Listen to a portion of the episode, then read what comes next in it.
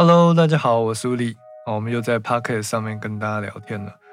嗯，不好意思啊，今天稍微晚了一点才录 Podcast，因为前几天呢，我去骑摩托车环岛了。然后现在刚回到台北，那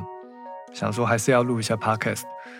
嗯，在这一趟旅程旅途当中呢，我曾经想过可以呃到了某一个点啊，然后记录一下，用手机去呃做音乐之类的。可是我没有带 GoPro，所以我就没有办法做侧录的动作。那再就是回到饭店就很累了，因为一整天都在骑车，所以也放弃了这个念头。那回到台北呢，就赶快想说录个 Podcast，因为我的嗯目标是每个礼拜可以更新嘛。所以这个礼拜呢，我一回来台北，就想一下，等一下要讲什么，然后就打开电脑来录。那之前我们讲过监听喇叭、监听耳机嘛，然后还有录音界面这些东西是干嘛的？今天我本来想要讲录音界面的，但是因为录音界面呢要做一些功课，我才比较好去讲解它。所以今天我想来讲，嗯，录音编曲软体这部分。那因为我本身呢有教的录音软体啊，跟编曲软体呢蛮多的，有 a Epton Live，然后 Logic Pro，然后 Studio One，然后 Luna，现在还有 Reason，总共五套软体。Reason 是我最不熟的，然后如以排名来讲，最一开始我是学习 Logic Pro，然后再来是 Studio One，再来是 a p t o n a p t o n Live，然后再来是 Luna。最后才是 Reason。那 Reason 这套软体呢，因为用的人相对在台湾用的人在全世界相对是少了，那在台湾就更少。那我们来讲讲看，这五套软体里面呢，哪一套软体我个人最喜欢？好了，我目前最喜欢的软体是 Studio One 跟 a p t o n 那因为我觉得软体的喜欢程度取决于你对它的熟悉程度，还有你在应用上的一些想法。a p t o n 是因为我最近在做教材，所以我必须经常打开它来做一些呃研究或者是呃编曲之类的。那目前的话，学生里面呢也是 a p t o n 的学生比较多，那再来就 Studio One。那 Logic 学生开始变少，有可能是因为我开始写 Logic 的资讯的量减少的关系呢，导致于 Logic 学生呢就没有那么多。那基本上呢，目前我也比较少会开 Logic。其实不管 Logic 的学生多还是少，我回到家很少开 Logic，因为它第一就是速度比较慢，然后再来就是它的可能界面做的比较漂亮，所以它很多时候会感觉比较慢的感觉，反应速度上。那 Studio One 呢，感觉反应速度是最快的。那 a p t o n 也不错，但是 a p t o n 它在混音上呢，我觉得它的直觉性跟应用上来讲，没有 Studio One 来的好。所以如果你要我给这几套软体定义的话，我会觉得最适合编曲，尤其是在你不会任何乐器的情况下 a p t o n Live 是可以帮助一个人呢，从完全不会音乐做出音乐的一套软体，是最适合的。所以我觉得它是最容易让你有灵感。最容易协助你完成编曲的一套编曲录音软体。那再来呢，我会推荐 Studio One。Studio One 它的缺点呢，就是它的内建的音源现在比较没有那么的精致，可能有时候有些音色你还是会觉得稍微有点不像，不是那么的像真实的乐器啊。但是在合成器的部分是绝对够用的。然后如果你有自己买一些 plugin 啊，或者是虚拟乐器音色来讲话。你把它当做一个主要的 host，就是主要的编曲软体，然后用其他插件去用，会蛮好用的。然后它宕机的话呢，也有一个反馈机制，然后也会自动存档，所以也是不用太操心了。那用它来混音其实非常的快，而且便利。只是说，嗯，在台湾目前使用 Studio One 的人还是没有那么多。台湾目前最多人使用的软体应该是 Logic 跟 a p t o n 那再来就是 Cubase，但 Cubase 我觉得蛮不好用。我教过一阵子的 Cubase，然后大概看了一下它的说明书，我在使用习惯上觉得它有一些逻辑有点绕圈圈的感觉，所以我就没有去用它。但不代表它是一个不好的软体，只是说 Cubase 一开始会在台湾兴起，我觉得是因为毕竟它年份比较久远，然后再来就是很多人喜欢用破解版软体。那我个人是不推荐任何人去使用破解版软体，尤其是我的学生，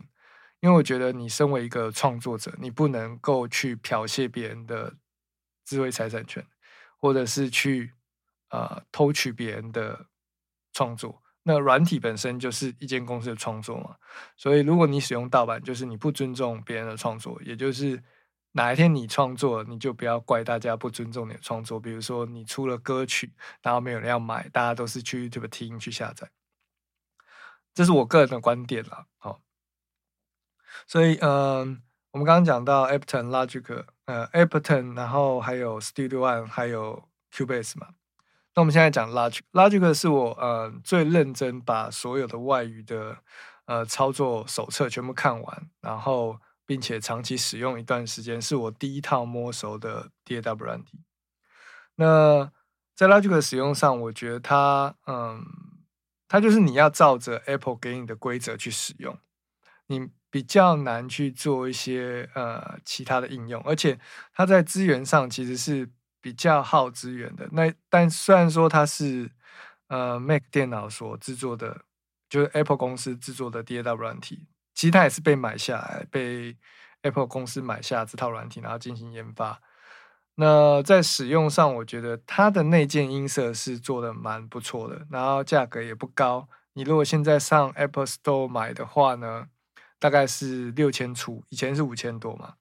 那现在大概十一，也许过一阵子它会出十二。那 Studio 已经出到五了，Ableton 出到十一。那我相信不久后，呃，Logic 应该也会升级。那升级的时候，不知道它是怎么样的收费方式，看它是要，嗯，再请大家重新付一次六千多块呢，还是有一个加价购的方式。但是我之前从 Logic 九升到 Logic 十的时候呢，我是直接付费再购买一次，我没有体验到加价的服务。那，嗯。我个人觉得啦，嗯，这几套软体使用起来呢，Reason 跟 Ableton 它的相似性是比较高的。他们两套软体好像有合作，那你也可以在 Logic 里面挂 Reason 的合成器跟乐器，你也可以在 Studio 挂 Reason。反正 Reason 它现在就是把整个产品定位定位在，我们可以是一个 DAW，我们也可以是一个第三方的 Plugin，但是在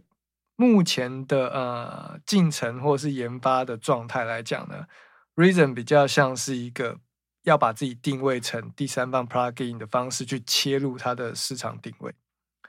因为连 Reason 自己的用户都开始抱怨说，Reason 它在于 DAW 的改善的部分比较迟缓，就一直在想说怎么样推出更多的新音色，怎么样让大家去使用 Reason 这个 plugin 在。其他的 DAW 里面使用这个音色，好，我不知道我现在这样讲会不会太深。就是我想要讲一个，就是如果你目前在观望，说你要用哪一套软体来编曲、录音、混音，那我会觉得说，其实每一套软体呢，它都可以帮助你完成这件事情，而且也有很多专业的音乐人，或者是甚至有得过格莱美奖的音乐人都去使用，呃，其中一套软体，比如说 Ableton。哦，如果现在知道就是 Dead Mouse，那 Logic 就是 Adele 的制作人有用有用过 Logic。那 Studio One 就是 Michael Jackson 他过世以后去呃用利用科技把它再把它歌声还原制作成一张新的专曲的时候，那时候是用 Studio One，而且那时候 Studio One 也没有现在 Studio One 那么的强大，所以基本上呢每一套软体都可以帮助你完成很了不起的作品。那只是说呢，你怎么样去利用它？你怎么样去熟悉它？那当然，每一套软体里面都有内建的说明书。那以说明书来讲，我觉得 Logic 跟 Ableton 的说明书是比较精细的。那 Reason 的说明书呢，我就比较没有花那么多时间去研究它，因为我才刚开始呃接触。那再来就是我个人比较推荐的是 Luna 的软录音软体。但是它在编曲上的 MIDI 编曲上比较没有那么方便。那唯一的优点就是他买 Luna 的，呃，他买那个 UA 的 Apollo 的录音的界面呢，就会送 Luna 这套软体。那当然这是也是一个行销策略啊，就是如果说你买他们的录音界面，使用他们的录音软体，他就可以再卖你他们的 Plugin。像我现在在录 podcast 的时候，我就是用 Luna 的呃录音软体在录，因为我希望这个音色呢是一致的，然后我可以比较稳定且快速的方式去录它。那但是我在混音的时候会再回到 Studio One。好，那这一节时间稍微有点长，我在想想看下一集呢是要继续讲录音软体这件事情呢，还是我们再回到录音界面这件事情？好，那如果你听完这一集以后有任何想要问的问题呢？你也可以在我们这一集 podcast 的下方留言，或者是在我们这个动态下方留言。啊，不好意思，因为我刚起床，所以这一集的那个思绪还没有很敏锐，有时候可能会卡词什么的。好，总之就非常谢谢你听完这一集的 podcast，那我们就下一集再见喽！感谢你的收听，我是吴迪，我们下期见，拜。